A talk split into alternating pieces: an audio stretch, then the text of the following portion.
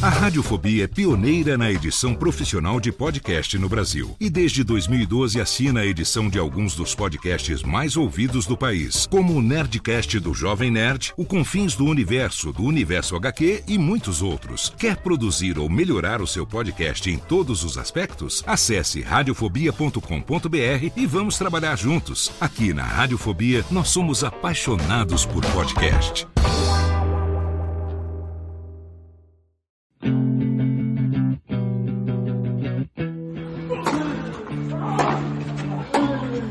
Drop Shot na paralela. O boletim sobre Roland Garros 2020, o Grand Slam francês em tempos de pandemia. Apresentação de Jeff Paiva, comentários de Ariane Ferreira e participação de convidados especiais. Ready? Salve galera da Bolinha Amarela, Jeff Paiva e Ariane Ferreira chegando com o Drop Shot na paralela Roland Garros 2020, nosso primeiro episódio periódico, com aquela periodicidade de quando dá, pra gente falar do que tá rolando dos jogos na fria, chuvosa Cidade Luz.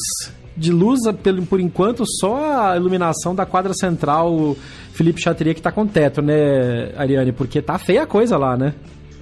Olá, ouvinte. É, tá feia a coisa. Gente, no, quase lugar nenhum do mundo é bonito com frio, né? Ainda mais esses frios que fazem ali, principalmente nesse rumo estranho aqui da, da costa leste, é, da costa oeste, na verdade, da Europa, França, mais para cima ali, alguns países da, da Escandinávia, Inglaterra, Irlanda. Nossa, gente, e o inverno? O que é o inverno na Inglaterra? É uma merda. Muito bem, então, é então é chato. que, na verdade, teoricamente, acabou de, de acabar o verão e começou, teoricamente, o outono, né? Mas é porque não tem outono, né? Já vai direto pro frio. É, sim, e, e tem lugar, por exemplo, eu, hoje mesmo eu tava brigando com o tempo aqui no Porto, porque ontem fez. Não é que fez frio. Para mim não é frio. 13 graus, 12 graus não é frio. Mas a galera já tá andando capotada. Aí hoje Além de, ter, além de ter aberto o sol, fez um calor, do, tá fazendo um calor muito forte, tá, tá bem mais de 25 graus.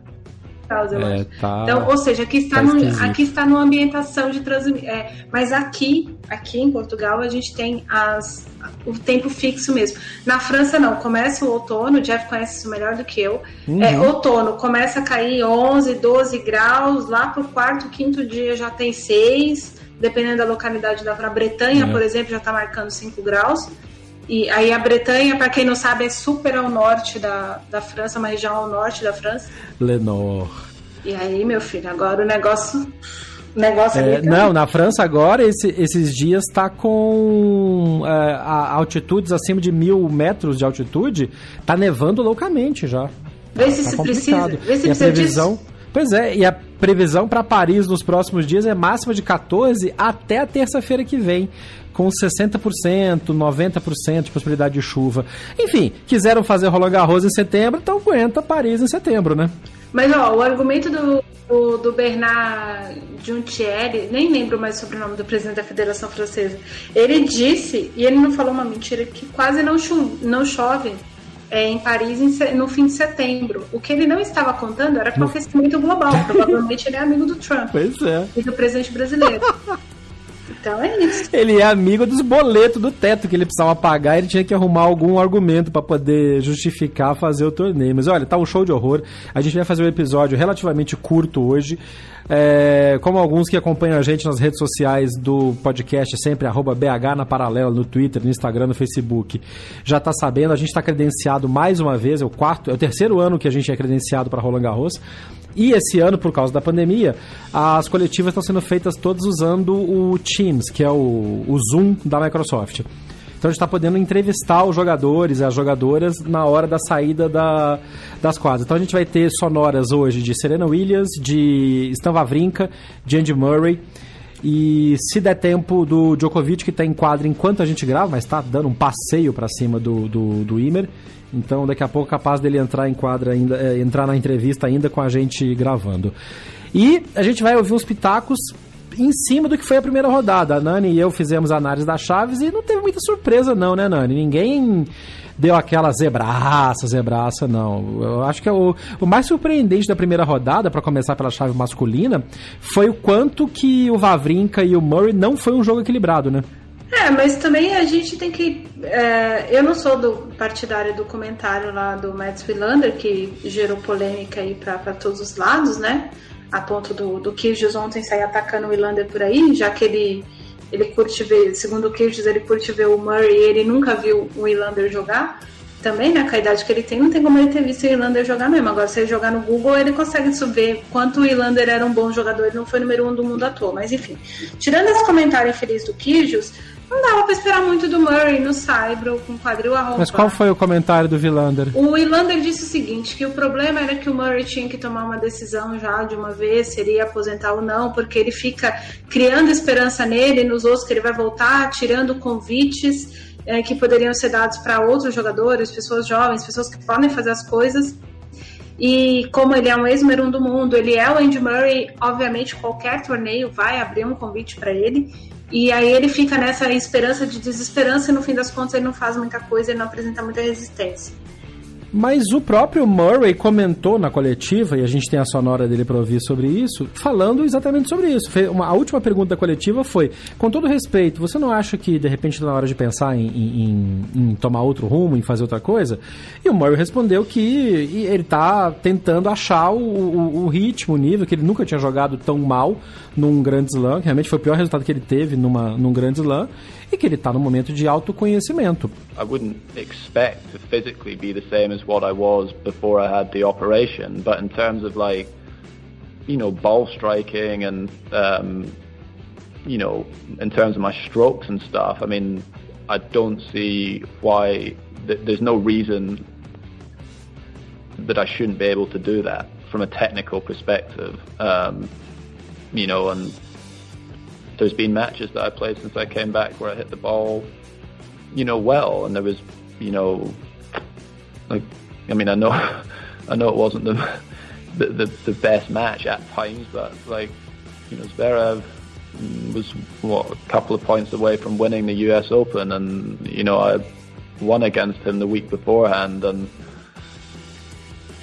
you know, I, I it's, it's, it's going to be difficult for me to play the same level as I did before. I mean, I was, I'm 33 now and I was ranked number one in the world, so it's, it's difficult with all the issues that I've had. Um, but yeah, I'll, I'll, keep going. Let's, let's see, let's see what the next few months holds. And, um, I reckon I won't play a match like that, um, between now and the end of the year. E, enfim, é, foi um comentário pertinente do Vilander. Sim, eu, eu acho que as pessoas não gostaram muito foram das palavras, que o Wilander foi um tanto quanto bruto. Na verdade é dura, né? Exato, e eu acho assim, o, o Wilander não tem essa característica de ser tão direto a respeito das coisas. Tanto é que o pessoal aqui na Europa fala muito que ele não gosta do Djokovic, porque toda vez que ele faz algum tipo de comentário, os comentários dele em relação ao Djokovic são sempre mais ácidos do que em relação a qualquer outro, outro tenista. É, e ele já comentou que a, o Djokovic aguenta a verdade. Uma vez eu, eu lembro de ver o Wilander falar uhum. isso. Acho que tem a ver com isso, assim. Eu entendo também a chateação de um monte de pessoas. Eu vi gente no Twitter brasileiro, uh, na timeline brasileira, reclamando do comentário do Wilander. É, acho que tem a ver muito com a pergunta da Bárbara Schitt também. A Bárbara perguntou. A Bárbara é uma uhum. tenista austríaca que faz a apresentação do, do, do programa Entre Jogos aqui de intervalos e do Games Mets, é Game Mets and Sets, que é, e Chats, que é o sobrenome dela e o nome do Mets Wilander, uh, que é um programa que sempre acontece no final da, da rodada, né, do, dos campeonatos de Grand Slam, na Eurosports. E a pergunta dela foi, o, o, o Murray não apresentou nenhuma resistência para o Vavrinka. É, será que não está na hora dele parar?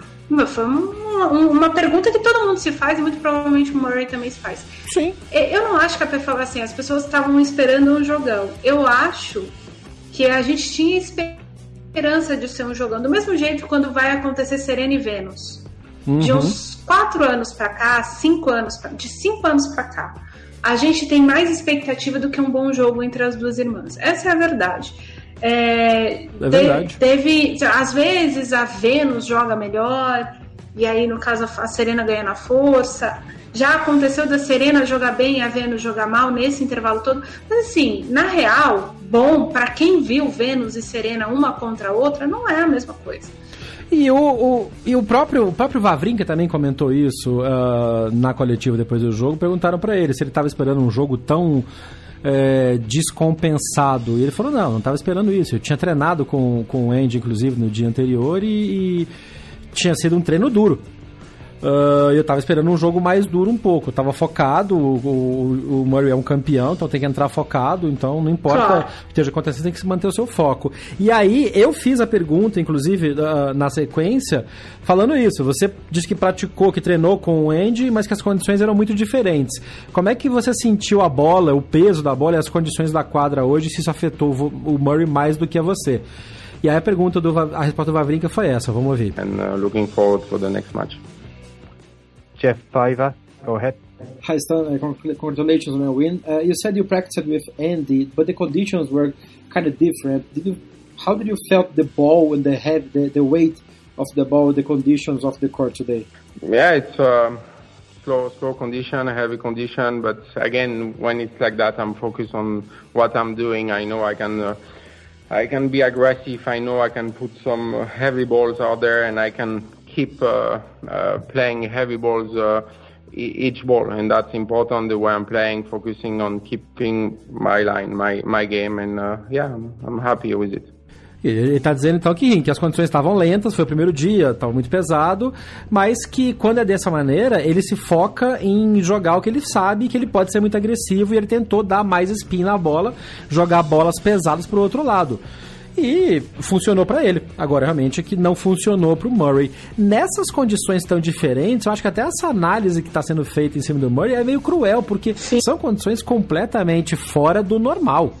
E, e assim, e, e por que, que a gente está falando condições fora do normal? Gente, o pessoal do circuito, o circuito viaja junto com o verão se vocês pararem para reparar. Uhum. É, frio, as pessoas enfrentam em duas ocasiões específicas no calendário. Se você opta por jogar aquele BA, aquelas duas semanas que tem Marseille e Rotterdam logo após a, a Austrália, mas você pode optar por não jogar uhum. ali. E se você opta por jogar no caso você opta por jogar os torneios de Saibro que tem Basta na Suécia, tem um torneio agora que eu não me lembro, acho que é Gstado, que tem na Suíça, que já é entrando nesse período de frio aqui da Europa, que é o, a última parte de Saibro que tem uh, antes da gira asiática. Na China é tudo muito ambientado, tudo muito climatizado, então você, o pessoal só vai pegar frio mesmo é, em Pequim, não se pega tanto frio em Xangai, e aí quem é obrigado, quem está dentro do top 30 pega frio em Paris-Bercy, uh, quem vai para o Finals pega bastante frio no Finals, assim. Os jogadores são acostumados a jogar em calor, e a maioria deles prefere quanto mais quente, melhor para eles. Eu já ouvi isso de jogadores nascidos em países muito frios. Uhum. Para eles, a condição de jogar tênis num ambiente quente é muito melhor. Então, isso interfere para todo mundo. Interfere para quem joga bem no frio, quanto para quem não joga. É, essas, essas alterações fazem diferença, sim. Fazem, faz. tá todo mundo falando. Assim, no, o, resumo da, o resumo das, das de todas as, as conversas pós-jogo foi realmente que as condições de Paris estão muito ruins. Deram azar, como a Nani falou, de que realmente setembro não chove tanto. Setembro chove? não chove tanto em, em Paris, mas este ano está particularmente ruim. Tem uma frente pesada que está estacionada ali, vindo do Canal da Mancha pra, em cima da região, em cima da França como um todo, mas da região de Paris especialmente. É, e ainda tem a soma de que a quadra tá diferente, porque o teto modifica, para quem tá jogando na Flip Chart obviamente, o teto modifica a condição, a bola modifica a condição, a bola da Wilson é mais pesada que aquela bola, a Nani e eu já comentamos sobre isso no programa anterior. Uh, o próprio Nadal comentou de novo sobre isso. Tem gente falando que a bola, nossa, não daria essa bolinha nem para um cachorro. Sendo que os caras jogam com essa bola em outros torneios. Então, assim, tem também um pouco de espetáculo, né? Sim. Mas a base é que realmente tá difícil para todo mundo. As meninas estão jogando de manga comprida. Ah, perguntaram pra, pra Svitolina sobre a coleção, por que que... Meia chance pra adivinhar quem fez essa pergunta, Nani. sobre a coleção da Nike que mandaram, por que, que ela tá usando a mesma coleção do US Open em Roland Garros. É muito relevante. Ai, Dan. É muito relevante. Muito. É realmente uma E informação muito relevante. aí a resposta dela foi, gente, não deu tempo, não deu tempo de fazer outra coleção. A gente pulou de um torneio pro outro. Eles deram casaco e vamos aí. É, o, é, o- é a última coisa. A gente fez uma pergunta para a Serena, inclusive, sobre isso. E ela falou que ah, não, a condição tá, tá pesada para todo mundo. Ela tinha. Ela tinha. Ela começou jogando mal, por exemplo, o jogo dela. Ela sabe que jogou mal. Até se, se, se divulgou muito isso. E que ela falou, ela, eu, não entrei focado, não entrei como Serena. E no segundo set ela entrou como Serena. Só que ela fez algumas modificações. Ela, ela por exemplo, ela só trocou raquete na hora da troca de bola. Do, né, dos games sete, dos games de, de primeiro sete games no início, depois a cada nove games no decorrer do jogo. Nem deu muito porque ela fez 6 a 0 no, no, no segundo set. Mas ela não sofreu, ela falou que ela não sofreu tanto quanto ah, ah, outras pessoas estão falando que sofreram por causa da bola tão pesada e do cyber tão pesado. Hoje, por exemplo, a rodada externa de Roland Garros, hoje terça-feira, a rodada externa de Roland Garros está tá paralisada, porque está chovendo em Roland Garros. Então isso vai ser uma beleza de, de. Porque a hora que para de chover e abre um pouco tempo, o saibro tá pesado. A bola, quando bate na, no saibro úmido, ou vai, por exemplo, pro fundo da quadra. E tem menos boleirinhos trabalhando, né, também, tem isso. Então a bola tá ficando mais tempo até ela ser recolhida. Ela tá pegando mais umidade, então ela está saindo mais pesada. Enfim, é, eu brinquei com o Bruno Soares na- anteontem sobre isso. Falei, é, o- é o Winter Slam, né? É o, é o, o torneio o torneio do frio. Então vai ser uma condição especial. Não dá pra julgar um Andy Murray, por exemplo, ou um próprio Gael Monfils que perdeu na primeira rodada também claramente desconfortável com as condições. Acho que menos do que resultado dos jogos, a gente hoje vai, tem mais que falar sobre isso. Quem vai se adaptar melhor a essas condições difíceis, né? É, é uma discussão também, a pergunta que vale os 3 milhões, quase os 3 milhões de, prê- de prêmio pro campeão, assim. É, porque, por exemplo, o Djokovic está jogando super bem contra o Imer. Também parece que o Imer não está muito adaptado, apesar de ter aplicado umas, be- umas belas passadas aqui no jogo. Então, assim, ele tá perdendo, mas ele tá passando as, fazendo as passadas humilhantes aqui pro. Tá se divertindo, Ele né? tá, É. tá certo ele. Certíssimo. Tá certo ele. Mikhail Imer. Sim, então a gente não sabe. O que, o que eu acho, e aí é. A gente tem que se atentar no, no Media Day, que é aquele dia que a gente. Media Day, para quem não sabe, quem não tá Uhum. habituado com o termo, é o dia, normalmente é um dia depois do sorteio da chave, esse ano foi na sexta-feira, em que os principais atletas, os principais favoritos e as pessoas que são muito demandadas da imprensa conversam com jornalistas. E no Media Day, na sexta-feira passada, o Daniel Medvedev estava extremamente confiante com a questão de estar frio, com a questão da, da quadra estar mais pesada e a questão da bola estar mais pesada. Ou seja, provou, por A mais B, entrando em quadra, de que tá errado, né? É, o problema dele é o cyber mesmo, Tomou um atropelo. ele não consegue jogar. Quem viu o jogo sabe exatamente. Parecia, gente, parecia um juvenil. Parecia um Nossa, juvenil. assim, foi surreal ver o jogo do Medvedev. É, sinceramente, gente, assim, o Murray, por exemplo, não- a gente brinca, né? Fulano não entrou em quadro e tal. Se o Murray, pra mu- muita gente comentou, né? O Murray não entrou em quadro no Vavenka, então o Medvedev jogou da Rússia.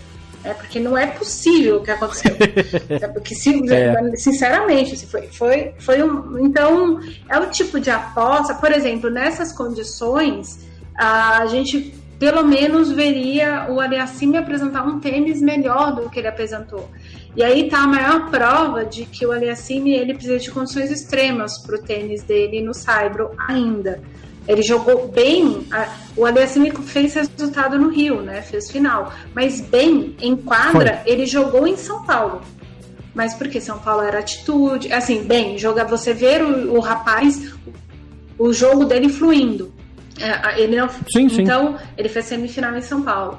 É, o Aliassime não fez nada em Paris também. assim, ah, perdeu. Não, não e, fez ele, nada. e ele foi muito honesto. Ele foi, ele foi muito honesto ao falar. Eu joguei mal. Tentaram puxar, ah, porque a condição. ah, porque vindo de, de do US Open Não, e, ele jogou mal mesmo. e não deu. Por exemplo, a Kiki, a Kiki Mladenovic falou que ah, eu não tive tempo de treinar, porque eu fiquei isolada por causa do coisa, não consegui, Ah, não consegui treinar, então entrei em quadra de hoje. É, então, pois é. Mas o, o Yacine assumiu o BO. Eu falei, não, joguei mal. Joguei mal, o cara jogou melhor que eu, ganhou, parabéns pra ele. Eu vou pensar agora o que eu vou fazer no decorrer da rodada. São maneiras diferentes de encarar isso, né? Mas aí que tá, também tem a ver com personalidade. A Mladenovic adora é, terceirizar a culpa dela. Nossa, foi bizarro hoje. Não, mas todas as culpas da Mladenovic, as boas e as ruins, ela E ela terceiriza. ainda teve uma desculpa Todas. melhor E- hoje, porque teve um lance polêmico que a bola quicou duas vezes. A, a árbitra de cadeira não viu. A Laura Sigmund, que era adversária da Mladenovic, comemorou o ponto. E a Mladenovic ficou falando, e era um set point pra Mladenovic. Ela ficou falando, ah, bateu duas vezes, não sei o que lá e tal, reclamou, vou- não conseguiu se concentrar e perdeu o resto do jogo. Então, assim, e aí, metade das perguntas, mais de metade das perguntas depois foram sobre este lance específico. Ela falou, é, Ai. me desconcentrei e perdi o jogo. Acho que foi a única coisa honesta, porque assim, essas desculpinhas também realmente já não colam mais, né? Não, gente, é, é- é aquela coisa, assim, a pessoa ficou isolada do, 14, é, 14 dias em Nova York, não foram 10 dias. Aí foi deportada praticamente. É, ela, teve, ela teve- abriu mão de jogar em outros torneios porque ela estava no protocolo de, de um protocolo de quarentena de vindo dos Estados Unidos, tendo sido identificada como potencial contaminado. Então ela não conseguiu jogar alguns lugares. Mas podia ter treinado. Sim, ninguém ela pode treinar, ela tem lá o espaço que ela tem que cumprir lá estou o padrão. E ela cumpriu a quarentena porque em vez dela ir para Itália, que era onde eles tinham liberação para entrar, ela foi para França e na França, se você sai com se você chega com suspeita de possível coronavírus, você tem que fazer a quarentena. É diferente do Per, por exemplo, que ele fez o resultado na França deu negativo, ele já tinha sido negativado ali, então ele foi adiante para jogar para fazer o teste na Itália, depois jogar Hamburgo e tudo mais. É, para mim isso é desculpa. Pronto, acabou. A Mandanovic arrumou a desculpa, ela terceirizou a culpa do, do jogo ruim dela. Não é o caso do Aliassime. O Aliassime jogou mal e, e eu avisei que diante do Nishoka você não pode jogar É, mal. verdade. Porque no Cyber o rapaz acha esquinas e ele acha umas curvas e ele tem um punho bom para esse, pra esse tipo de jogo. É, tem um monte de gente que jogou mal. Essa é a verdade, assim. Uhum. É, Até tem que gente ganhou. que jogou mal e. Exatamente. Exato, eu ia falar isso agora. Caso do Sock, o Sock jogou mal pra caramba.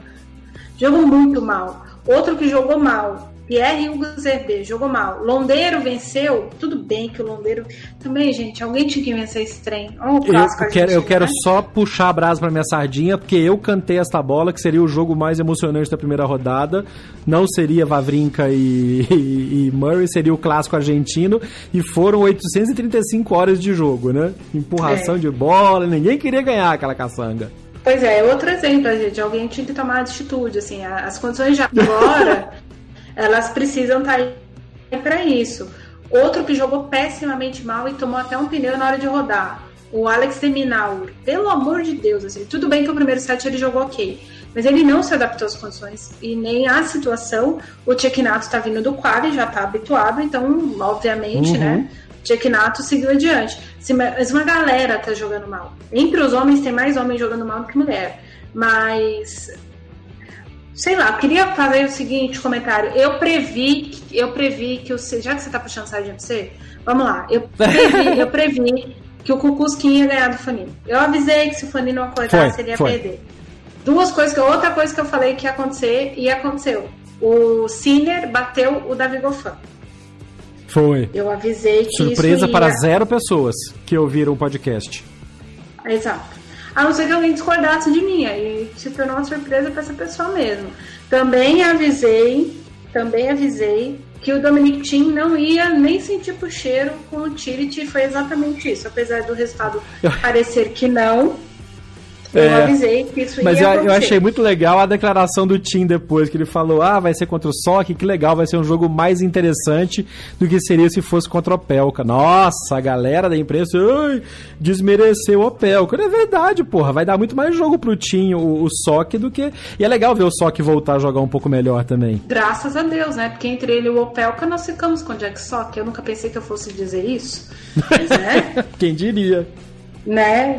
Uma hora. Tipo, entre John Wisner e Ray Opel, Ariane. Vamos assistir John Wisner, vamos torcer. Minha mãe, para que você que é ouvinte novo, nosso, não sabe, eu falei isso já tem mais de um ano no podcast. Minha mãe uhum. diz que o John Wisner parece um boneco de posto. Boneco de Olinda, perdão. Boneco de posto é outro. Parece boneco, boneco de Olinda. Minha mãe chama John Wisner de boneco né? de Olinda. É que eu tava tentando lembrar o nome do boneco de Olinda, que aqui tem outro nome.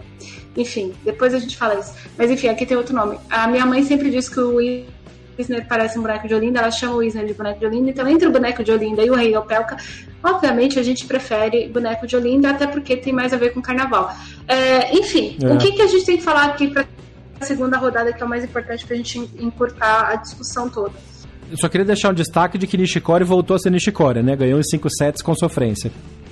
O que significa que ele vai sofrer mais duas rodadas para cair no máximo na terceira rodada.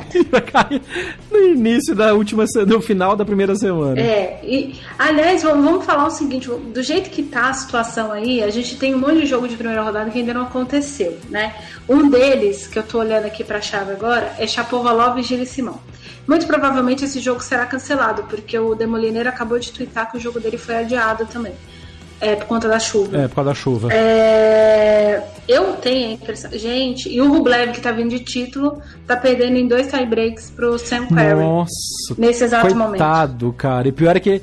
E, ele recuperou, porque ele, no segundo set ele chegou a estar tá perdendo de 4-0. Ele conseguiu levar pro tiebreak e perdeu o tiebreak também. Vai sobrar pedaço de raquete quebrada para todo lado. Algumas horas depois, Rublev virou o jogo e fez 3 a 2 se classificando para a próxima rodada preciso comentar um negócio que não tem nada a ver com esse drop shot de, rock, de Roland Garros.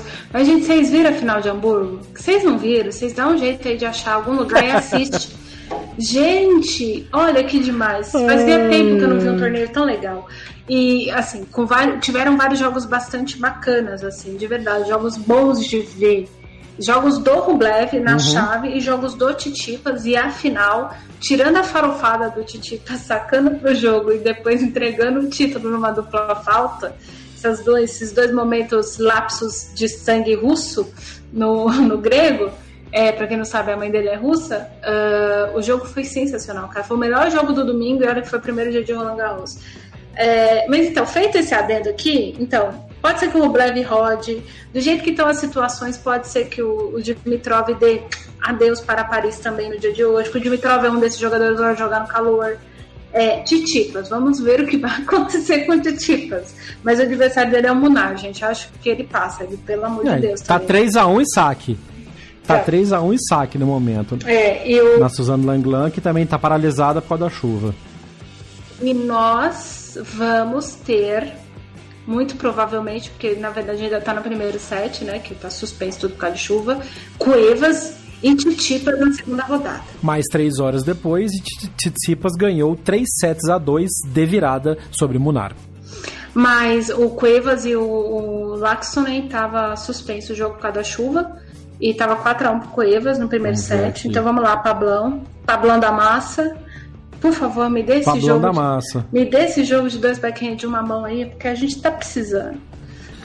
avisei que o Bublik podia dar trabalho pro Monfils também. Eu avisei, gente. Então vamos lá. Depois o eu avisei, é isso. Assim, o que, que a gente pode esperar? A gente pode ter alguns jogos interessantes. Quem que vai vencer esse torneio a gente não sabe. Porque a gente, eu ainda não entendi como o Djokovic está adaptado. Se ele está 100% adaptado ou o adversário que está realmente dando um pouco de trabalho para ele essas condições, se o Thiago, o Thiago que o jogo dele está também paralisado por conta da chuva, Thiago Monteiro. Uhum, uh, se o Thiago é. tiver realmente se adaptado, como parece que ele se adaptou nesses primeiros cinco games, ele está tá, tá dando muito trabalho pro Basilashvili, é, pode ser que o Thiago surpreenda e bata o, o, o, o Georgiano Ariane. Quase que não sai. Quase que não sai o georgiano ia ser muito legal pra gente ter um brasileiro aí na segunda rodada de Roland Garros. E sim, nós temos porque Thiago Monteiro venceu 3 sets a 0 com direito a deixadinha no match point. Boa, Thiagão, Vai, vamos. Thiago. É, a gente tem um monte de, de jogos assim completamente aleatórios, mas ontem eu vi um comentário no Twitter, é, acho que foi o Mino que fez, foi o Demetrius que fez uh, que o Fuxovic joga um tênis melhor que o ranking dele. Uhum. E, mas ele, como ele não vence top 20 e foi a primeira vez que ele venceu um top 10 ao bater o, o Medvedev, ele nunca vai ficar sair de patinar nesse top 60. A gente tem visto de uns tempos uhum. para cá jogadores assim. O Nishioka é outro jogador assim. Tem jogador. O, é. o próprio Francis Tiafoe é um jogador que o ranking dele não condiz com o que ele pode apresentar em quadro. Então, pra gente observar isso também, essas pessoas. E falta aquele Genesequá, né? Como é que é? Falta aquele Genesequá pra gente ficar no, no, no, clima de Roland Garros. Falta aquele, aquele algo a mais, aquele não sei o que, que que faz com que esse potencial se concretize. Exato. Então, mas assim, é, nesse tipo de situação que tá todo mundo meio sem deslocado, todo mundo deslocado de certa forma, pode ser que esse tipo de talento se sobressaia no sentido de o, o algo a mais no caso do estilo, o, jogo da pessoa, a pessoa estar com aquele jogo em quadra, é que fez a coisa funcionar. Foi o que aconteceu na derrota do Monfils, por exemplo. Uhum. Foi o fato do, do, do, do Bublik se adaptar melhor, do Bublik usar melhor as armas que tem. O Bublik não é um jogador extremamente, ah, tem um monte de coisa para fazer, não. Mas ele tem as armas e ele conhece as armas que ele tem. Então ele aproveitou na hora que o Monfils se perdeu. E isso vai acontecer com mais ainda na chave, viu? Eu acho eu. Vai acontecer bastante. Oh, turning on the style. Quem não se perdeu e a gente achou que fosse se afetar um pouco mais pelo peso da, da, do Saibro, pela bola diferente, foi o Nadal, que fez 3 sets a 0, deu uma reclamadinha outra ali, mas business as usual. Gente, eu acho o seguinte, eu acho que. Como é que é o nome daquilo? Quando a pessoa não pode mais concorrer a prêmio do Oscar, Oscar Concours, é assim que fala? Ah, é, é o Concours, é. Concours. é. Inclusive a expressão francesa, fora, fora de competição, o Concours. Muito bem, não fazia ideia. Para mim era latim, mas é francês. Olha, esse podcast é cultura é também. Gente, eu acho que o Nadal devia ser proibido de competir em Roland Garros. Ponto. Assim, não joga mais essa merda. Vou parar. Senão é campeão honorário, né? É, aposenta, aposenta a babolá dele. Exato. É igual no, na NBA que, que aposenta, aposenta, o número né, da camisa e no, na NFL Exato. aposenta uma raquete no topo da, da, da, da, da Philippe Chatrier e o Nadal não joga mais para dar chance para os amiguinhos. Troca o troféu, manda o Nadal desenhar alguma coisa aí, esculpe. Fazer igual fizeram a, a, na FIFA, né? É. A Julie Rimet veio pro Brasil, derreteram e trocaram a, a taça. Pois é. Não, mas realmente, ele, ele, ele tá. Ele, ele, e aí, é aquele negócio, ele não tem nada a ver com o resto do, do, do rolê. Se, a, se tá não. chovendo, se não tá. Se o saibro tá pesado, se a, a, bola tá ruim. Tentaram trocar. Já ouvi gente comentando que trocaram a bola para tentar dar dificuldade pro Nadal. E ele mandou bala para cima do, do, do, do, adversário, não quis nem saber. 3 sets a 0, beijo, fui embora. Mas eu posso fazer um comentário? Assim. Por favor. É total especulação, tá? Quando eu vi que tinham trocado a bola, é, por essa bola específica da Wilson, eu parei, olhei e me lembrei de quando eles trocaram o piso rápido de Londres, acho que foi em 2012, do ATP Finals. Uhum. Ah, o piso de Londres ficou extremamente lento, mas muito lento. E aí muita gente, eu, eu lembro que fizeram até uma pergunta pro Djokovic em Paris BC. Ah, você acha que eles trocaram o piso pro Nadal finalmente ganhar o ATP Finals e tal?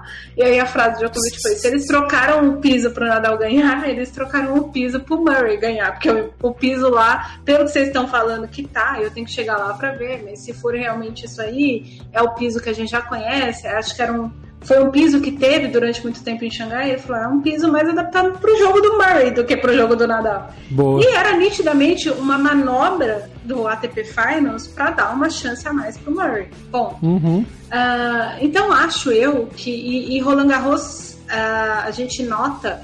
Antigamente, Roland Garros mudava muito mais a questão de bola, por exemplo. Roland Garros não tinha contatos muito longos com, com, na, com nada com esses patrocinadores. Por quê? E, e, era o único Grand Slam que tinha uma grande, sempre teve uma grande oscilação de campeões, assim, tirando uma fase ou outra. É, Roland Garros sempre teve uma oscilação de campeões, inclusive dentro lá na época dos anos 30. É, acho eu que foi alguma movimentação da Federação Francesa para dizer assim: vamos ver o que, que acontece. Não acho que foi proposital no sentido, ah, não queremos que o Nadal ganhe. Não, não é isso claro que não. E negociação foi, foi comercial também. É, negociação comercial também. A Wilson já estava entrando pro, pro mercado europeu mais forte, o contrato da Babolá estava acabando, normal. A Federação Francesa precisava de dinheiro para pagar o tetinho, né? Não, é, o teto está sendo pago com dinheiro público, Jeff. Não, é eu sei, mas o resto da, da, o dinheiro público ah, veio sim, de, de, de algum lugar, né? Tem que faturar. É. Sim, não, precisa faturar. Mas assim, é óbvio, eu não estou dizendo, gente, não é isso que eu estou dizendo, mas com certeza, na hora que falaram assim, ah, vai ser essa bola, porque a Wilson tem outras bolas, inclusive bolas melhores para o Cyber. É, e a Sim. Wilson precisa vender essa bola. A Wilson não está errada de apresentar primeiro essa bola ou segundo essa bola. Até porque eles perderam o Australia Open, né? Exato. E, e era uma bola bastante rentável para o Wilson em termos globais. É... É. Então, enfim, tem, tem essas questões comerciais, mas eu acho que eles quiseram dar uma mexida. E eu acho que só o fato da gente ver o Nadal nessas condições de tempo, nessas condições de saibro, com essa bola, com o adversário que ele teve, que é o Igor Gerasimov, que é um jogador mais adaptado para esse tipo de condição, para esse tipo de bola, para esse tipo de piso, no sentido do saibro mais pesado, e ele, uhum. para ele foi a mesma coisa prova o grande campeão que ele é. É por isso que eu tô brincando que ele é. não mais consegue competitivo no torneio. É, dos três favoritos que a gente comentou na, na, na análise da Chaves, acho que o Nadal foi o que ganhou com mais tranquilidade.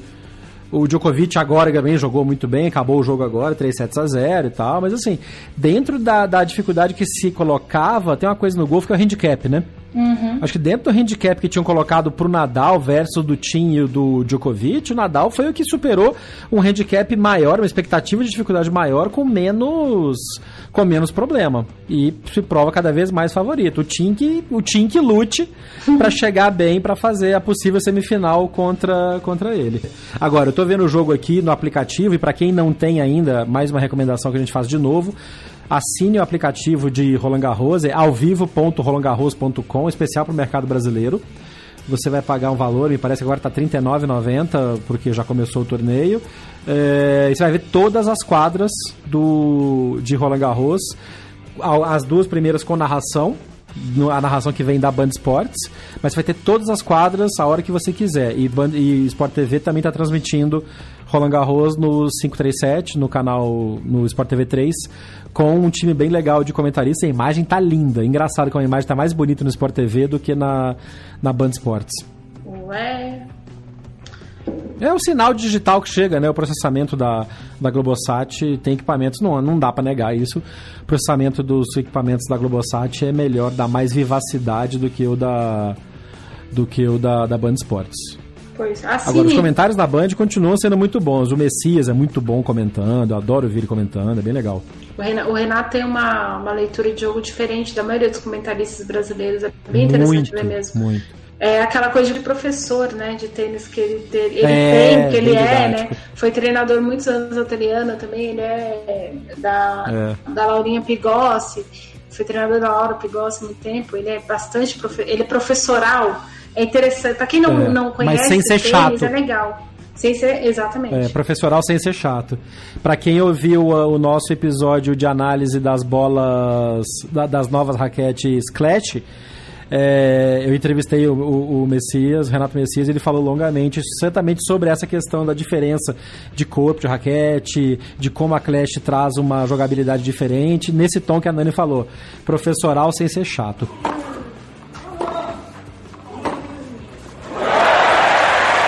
Vamos encerrar esse episódio de hoje com uma homenagem a uma das jogadoras brasileiras, acho que mais importantes e menos valorizadas nos últimos anos. Uh, chegou a notícia pra gente nesta segunda-feira de que a Teliana Pereira está oficialmente encerrando a carreira. Ela já tinha dado uma, né, uma ensaiada com, a, com essa paralisação voltou a jogar, fez comentário, foi comentarista durante um tempo na ESPN, depois voltou a jogar no circuito e agora realmente oficializou que aposentou a raquete. A gente queria deixar nossa homenagem e queria que a Nani falasse um pouco sobre a Teliana, o quanto ela é importante na história do, do, do tênis como jogadora e, momento Faustão, como pessoa humana, que ela é um doce. Eu adoro a Teliana, eu sou muito fã dela. Eu sou muito fã da Teliana. Você que está ouvindo a gente, se quiser ouvir da própria boca da Teliana sobre a aposentadoria, sobre a decisão, sobre o que ela pretende fazer de agora em diante. Ela concedeu uma entrevista para o podcast Matchpoint do Globoesporte.com. É, é, para quem gosta ou para quem nunca ouviu a Teriana falar, uh, por exemplo, sei lá, acompanhou ela comentando o Australian Open, mas nunca viu uma entrevista da Teliana ou nunca teve a oportunidade de conversar com a Teliana, é uma, uma boa vocês ouvirem esse episódio do podcast. É bem legal o que a Teliana tem para falar. Ela também fez uma participação no podcast A Voz do Tênis para falar um pouco, um pouco sobre a visão dela como atleta e sobre a luta dela e tudo mais. Ah, faz uhum. bastante tempo já. O A Voz do Tênis Eu botei é o link desses Pode falar. Isso, eu botei esses, os links dos dois episódios no post deste nosso episódio. E estamos trabalhando fortemente para trazer a Teliana para conversar com a gente numa edição especial do Backhand na Paralela em breve. Sim. A, a Teliana, eu até eu, eu me senti na obrigação de escrever um texto sobre a Teliana, é, porque eu já fiz isso sobre algumas outras pessoas. A Teliana é definitivamente a mulher mais importante da história do tênis profissional brasileiro. E aí o ouvinte deve ter tomado um susto nesse exato momento, porque a Ariane, o que você fez com Marister Bueno, é, a gente precisa lembrar que a Marister Bueno, o auge da Marister Bueno foi antes da era profissional. A Marister é, se uhum. aposentou muito antes do movimento das nove originais, né, as, as mulheres que se revoltaram e fundaram a WTA, lideradas pela Billie Jean King. Nessa época, a Marister não, ela tinha operado o ombro, ela já não pensava mais em jogar. Aí no final, no meio dos anos 70, ela ainda deu uma voltada, né? Fim dos anos. No início dos anos 80, fim dos anos 70. Ganhou um grande slam, ganhou. Ganhou Roland Garros em, em duplas.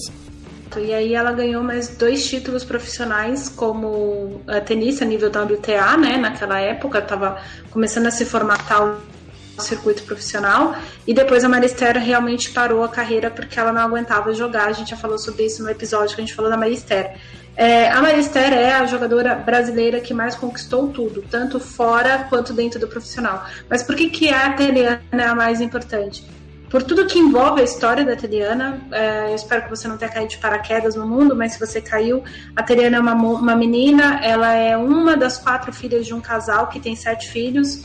Uh, outros três são homens, dentre eles o Renato, que foi treinador da Triana por muito tempo, e Renato Pereira foi tenista, e aí ele não virou profissional, ele passou a treinar os irmãos, a Teliana e o Zé Pereira, o José, que ainda é tenista profissional. É, a Teliana é de uma família muito pobre do interior do Pernambuco. A família dela migrou para Curitiba na esperança de ter um emprego melhor para o pai e ter uma melhor condição para os filhos ter uma oportunidade de escola para os filhos. Uh, eu fiz um texto e nesse texto eu até subi uma matéria da CNN com a Teliana. A matéria, a matéria da CNN americana é de 2016 e a Teliana conta que nem oportunidade de estudar muito ela teve, tanto quanto os irmãos mais velhos. É, a Teliana, o pai dela começou a trabalhar num clube, de, num clube de tênis, a família morava no clube as crianças então foram convidadas pelas pessoas para começar a jogar. A Teliana teoricamente começou a jogar tênis tardiamente, aos 8 anos de idade. Uh, se a gente for olhar para pessoas que a gente conhece, que são extremamente famosas no tênis, o Nadal começou com 3, o Djokovic já tinha aula com 6 anos de idade, a Bianca Andresco começou a ter aula com 5. A Teliana pegou na raquete pela primeira vez na vida dela aos 8 anos de idade. Aos 12, ela assistiu um jogo da Venus Williams e ela decidiu que ela ia ser tenista profissional. A Teliana, na, na, numa frase mesmo, que ela, ela tinha o hábito de dizer isso, ela falava: Eu não tenho um forehand incrível, eu não tenho um grande saque, eu não tenho o melhor backhand do mundo, mas eu luto. E a Teliana Pereira ela fala na CNN que ela é uma lutadora. A, a, a reportagem da CNN começa com ela dizendo: I'm a fighter. E é o que ela é.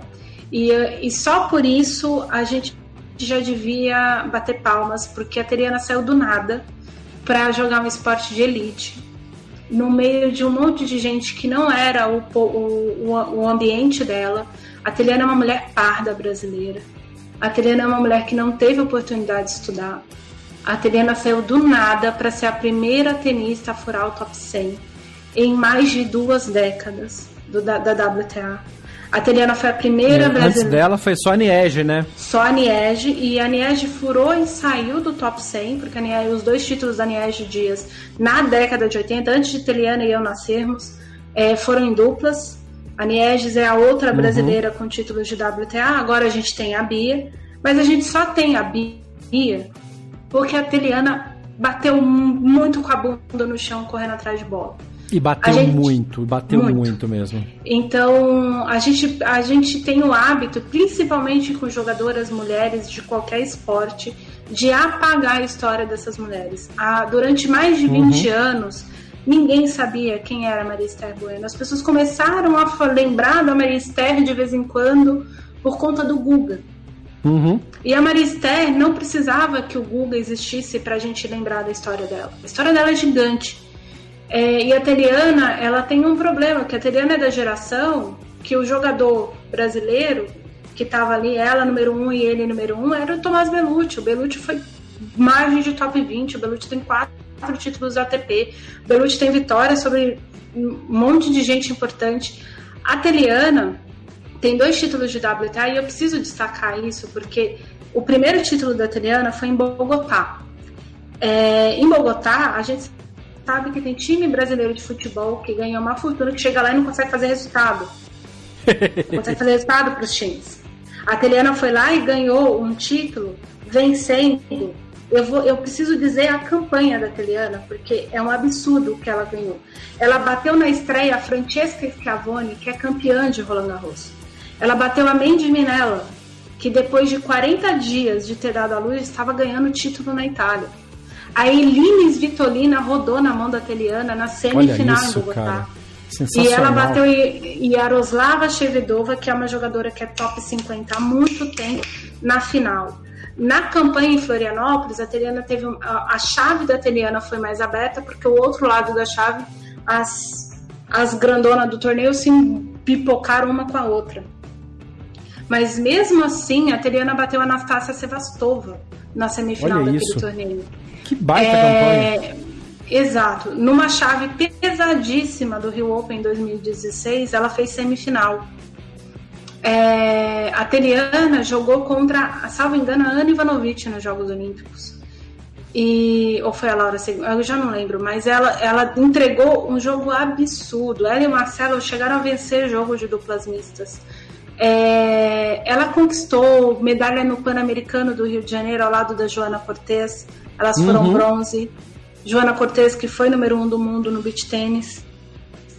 A gente tem uma pessoa incrível que é o retrato do Brasil mais puro e cristalino possível e pro bem e pro mal. E eu acho que a gente tem que olhar para a Teliana para a gente apresentar a Teliana para os filhos da gente, para os netos da gente. A gente não pode deixar a história dessa mulher acabar. E a carreira dela acabou, mas ela não acabou. E a gente precisa homenagear a Teliana, porque ela é foda pra caralho. É só isso que eu queria dizer. Essa emoção que vocês estão ouvindo na voz da, da, da Ariane, acho que é de todo mundo que conhece a Teliana, que a admira e me deixa muito, muito é, chateado a reação de algumas pessoas à comunicação da aposentadoria da Teliana, que obviamente todo mundo, toda a imprensa brasileira que cuida, que trabalha com tênis, fez homenagens, fez posts sobre a Teliana, e uma galera que infelizmente é o lado ruim da, da- todo todo todo todo grupo humano tem um lado bom e um lado ruim. Infelizmente o tênis tem alguns desses lados ruins muito mais é, à flor da superfície. E eu vi muito comentário denegrindo a, a Teliana. Falei, pô, mas quem é essa menina? O que, que vocês estão falando? A menina não ganhou nada, não sei o que lá. E assim, é, para esse pessoal eu só lamento e só assim, desejo que eles fiquem nas suas quadras dos seus clubes fechados e, e continuem falando entre si as suas besteiras e não venham para fora para contaminar uma, uma, uma memória e uma história tão bela quanto a da Teliana. Principalmente por essa coisa que a Nani falou, da, da, de vir de baixo, de assim como o Thiago Monteiro, assim como outros jogadores brasileiros que vêm, como o, o Julinho Silva, que tinha uma história espetacular também. Mas assim, é muito importante que o tênis não seja encarado, e, assim, e, e aí eu faço mais uma vez um, um esforço muito grande para divulgar o backhand da paralela, da maneira como eu e a Ariane tentamos trazer o tênis além das quadras, além de ver só essa parte teoricamente elitista do tênis, para mostrar esse tipo de exemplo positivo que a Teliana trouxe pra gente, batalhando, rolando o circuito uh, no mundo sem ajuda, jogando sozinha, tentando tendo que fazer ligação. Não tinha esse monte de Teams e Meets e, e Skype para fazer né, conferência com o treinador, então tinha que ligar no final do dia mesmo para tentar ouvir uma palavra de conforto, uma orientação para o próximo jogo se tinha ganhado, para o próximo torneio se tinha perdido. É realmente um negócio muito, muito forte e tem que ser muito valorizado. Teliana, muito obrigado por tudo que você fez pelo tênis brasileiro e que você possa continuar trazendo essa experiência que você tem como comentarista, que além de tudo é uma ótima comentarista. Quem ouviu ela falando no Australia Open, na ESPN, que delícia que é ouvir a Teliana falando sobre tênis, que ela possa ter um contrato em breve para falar ou no Sport TV ou na ESPN ou sempre que a gente puder, o convite está aberto aqui para falar com a gente aqui no BH na Paralela, porque ela é uma pessoa muito, muito bacana, ela tem que trazer mesmo esse tipo de, de, de experiência, de energia boa para o tênis brasileiro e para quem está começando, para quem gosta de tênis. É, eu fiquei meio emocionada, não terminei de dizer. É, no meu texto, eu separei uma frase que a Teliana me disse há muito tempo atrás. Uh, foi logo em seguida que ela ganhou o título de Bogotá. É, eu lembro que reuni um monte de jornalista em volta dela e tal.